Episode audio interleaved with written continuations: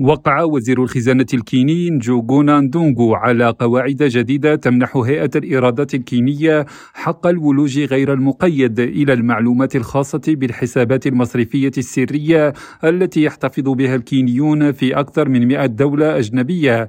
في وقت تكثف فيه الحكومة عمليات البحث عن المتهربين من الضرائب وأصحاب الثروة غير المشروعة.